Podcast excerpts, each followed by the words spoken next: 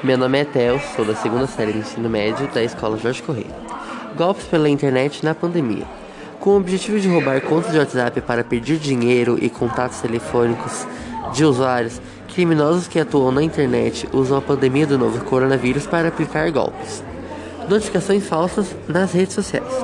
Um alerta aparece na tela do computador informando sobre notificações, geralmente sobre novos amigos, suas atividades, comentários, curtidas, entre outros.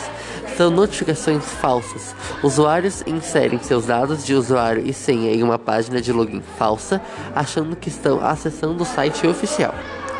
Pacote de dados gratuitos.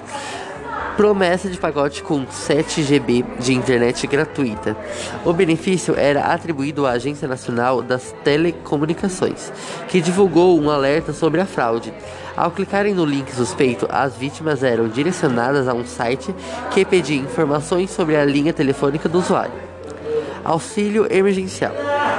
Antes mesmo do governo federal liberar o cadastramento do auxílio emergencial, criminosos criaram um site falso que prometia um auxílio cidadão no valor de 200 reais para as vítimas.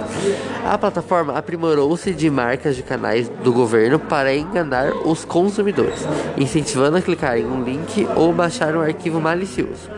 Agências bancárias.